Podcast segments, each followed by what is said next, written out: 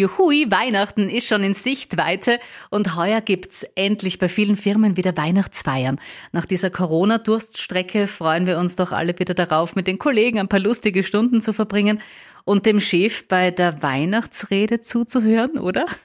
Ich habe mich einmal umgehört, was sind eigentlich so die No-Gos bei einer Weihnachtsrede? Was sollte nicht vorkommen? Wie sollte überhaupt nicht sein? Mir dauert die Weihnachtsrede immer viel zu lang. Da werden immer alle geehrt, das dauert ewig, das mag ich gar nicht. Ja, wenn die Rede zu langweilig ist und wenn sie zu lang dauert, das ist für mich eigentlich ein No-Go.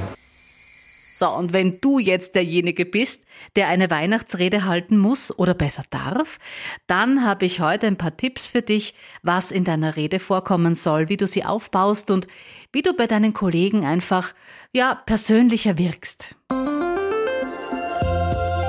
Raus mit der Sprache. Dein neuer Podcast von Antenne Steiermark zu Stimme, Sprechen und Kommunikation. Mit Christiane Stöckler.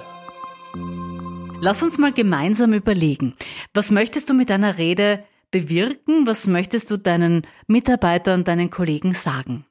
Es ist ja im Gegensatz zu einer Ansprache so unterm Jahr definitiv keine Motivationsrede. Das heißt, deine Mitarbeiter, die müssen nicht gepusht äh, und eben motiviert werden. Es soll sich da hm, eher um eine Art Dankesrede handeln. Es ist so eine schöne Gelegenheit, den Mitarbeitern mal für die Arbeit und ihren Einsatz so das ganze Jahr über zu danken und sie wertzuschätzen. Du sollst in deiner Weihnachtsrede unbedingt unbedingt eine positive Stimmung vermitteln. Und die Kollegen, die sollen nach deiner Ansprache auch ja, so mit einem fröhlichen und guten Gefühl feiern können.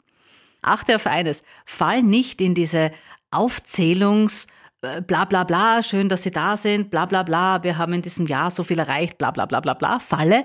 Pick dir besser zwei bis drei Highlights heraus und das müssen nicht einmal die zwei, drei größten Aufträge des Jahres gewesen sein.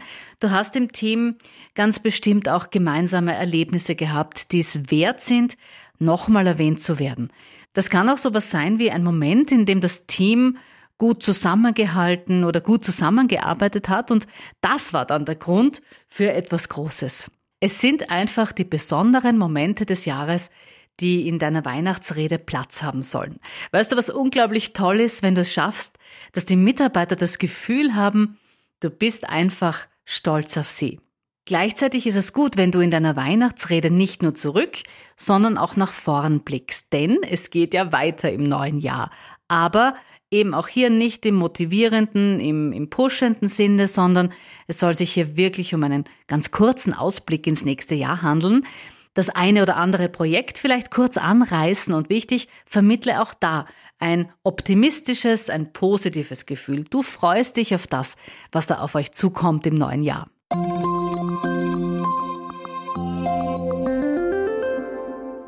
Jetzt haben wir vorhin über den Inhalt gesprochen und jetzt schauen wir uns an, wie du die Rede hältst, wie du bist. Sei unbedingt persönlich. Es geht ja darum, emotional zu sein. Das passt natürlich auch wunderbar zu Weihnachten. So viel Gefühl gibt's ja sonst das ganze Jahr nicht. Und das kannst du gut vermitteln, indem du in der Ich-Form sprichst, also aus deiner Sicht, was du gesehen hast, was du erlebt hast, wie du den Teamgeist gespürt hast und so weiter. Auf diese Art und Weise der Präsentation oder Rede bist du einfach nahbarer und das passt halt zu diesem Anlass auch wunderbar dazu. Es ist das Fest der Liebe, innig und besinnlich. Und ja, es ist ein großer Unterschied, ob du sagst, das war ein tolles Jahr für uns, wir haben viele Erfolge gehabt und dafür sind wir dankbar, oder du sprichst eben in der Ich-Form und sprichst noch dazu konkrete Beispiele an einen bestimmten Erfolg, den du eben gut findest, welches Ergebnis hast du extrem gefeiert, worüber hast du dich sehr gefreut.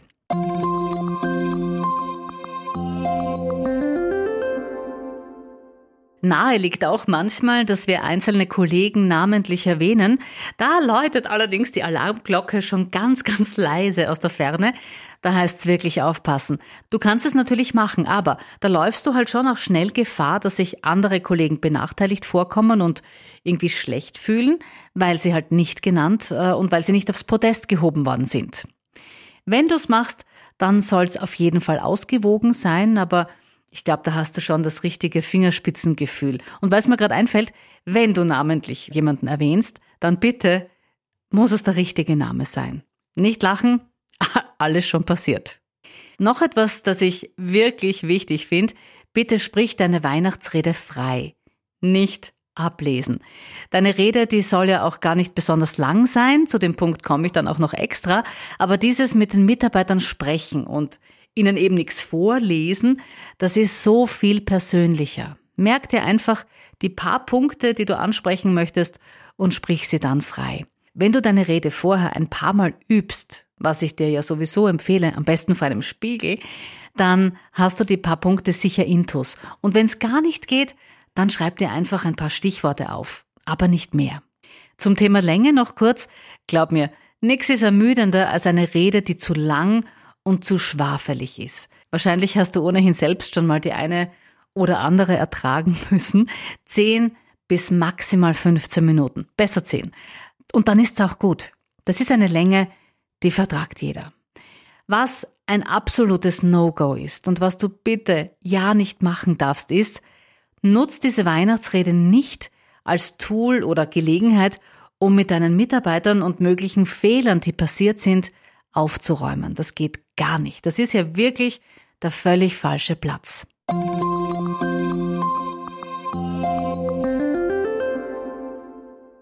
Ich persönlich mag es wahnsinnig gern, wenn Themen oder Inhalte, Geschichten in einer Ansprache drin sind, die zum Schmunzeln oder vielleicht sogar zum Lachen anregen. Nicht auf Kosten eines Einzelnen oder mehrerer Mitarbeiter, das soll so nicht sein. Aber vielleicht gibt's ja auch die eine oder andere Geschichte von dir selbst, die lustig war und wo die Mitarbeiter ja auch mal ein bisschen mit dir oder hm, auch ein bisschen über dich lachen können. Wir sind ja alles keine Supermenschen. Diese Weihnachtsrede ist so eine wunderbare Gelegenheit, wo du von dir auch mal ein bisschen was Persönliches preisgeben kannst. Das Thema Emotion ist ja, finde ich, in allen Reden wichtig, aber gerade in so einer Weihnachtsansprache, da gehört es dazu. Da darf es auch mal, ja, ein bisschen mehr Gefühl sein. Ein Tipp übrigens für die nächste Weihnachtsrede. Ich kenne das von mir. Wir vergessen ja so vieles übers Jahr, aber es gibt unzählige, lustige, außergewöhnliche, coole Momente oder Ereignisse, Erfolge, die uns ja, nicht im Gedächtnis bleiben oder zumindest dann nicht einfallen, wenn wir sie so wie jetzt für die Weihnachtsrede brauchen. Also, Tipp, schreib dir wirklich diese Erlebnisse, diese Erfolge, Momente auf, mit der einen oder anderen Notiz vielleicht und dann schreibt sich deine nächste Rede fast von selbst. Wenn du jetzt magst und noch Zeit hast, hör dir auch meine Podcast-Folge zum Thema fesselnd und faszinierend Sprechen an. Da erzähle ich dir ja, wie du deinem Sprechen Leben einhauchst und mit ein bisschen mehr Pep rüberkommst. Ich wünsche dir jetzt Schon ganz viel Spaß bei der Weihnachtsfeier, hab mit deinen Mitarbeitern und Kollegen eine richtig gute Zeit, schöne Stunden und eine Fetzengaude. Und vielleicht magst du mir als kleines Adventgeschenk fünf Sterne in den Kommentaren hinterlassen. Darüber freue ich mich sehr. Und du hilfst somit, dass noch viele, viele andere den Podcast hören können. Raus mit der Sprache. Dein neuer Podcast von Antenne Steiermark zu Stimme, Sprechen und Kommunikation.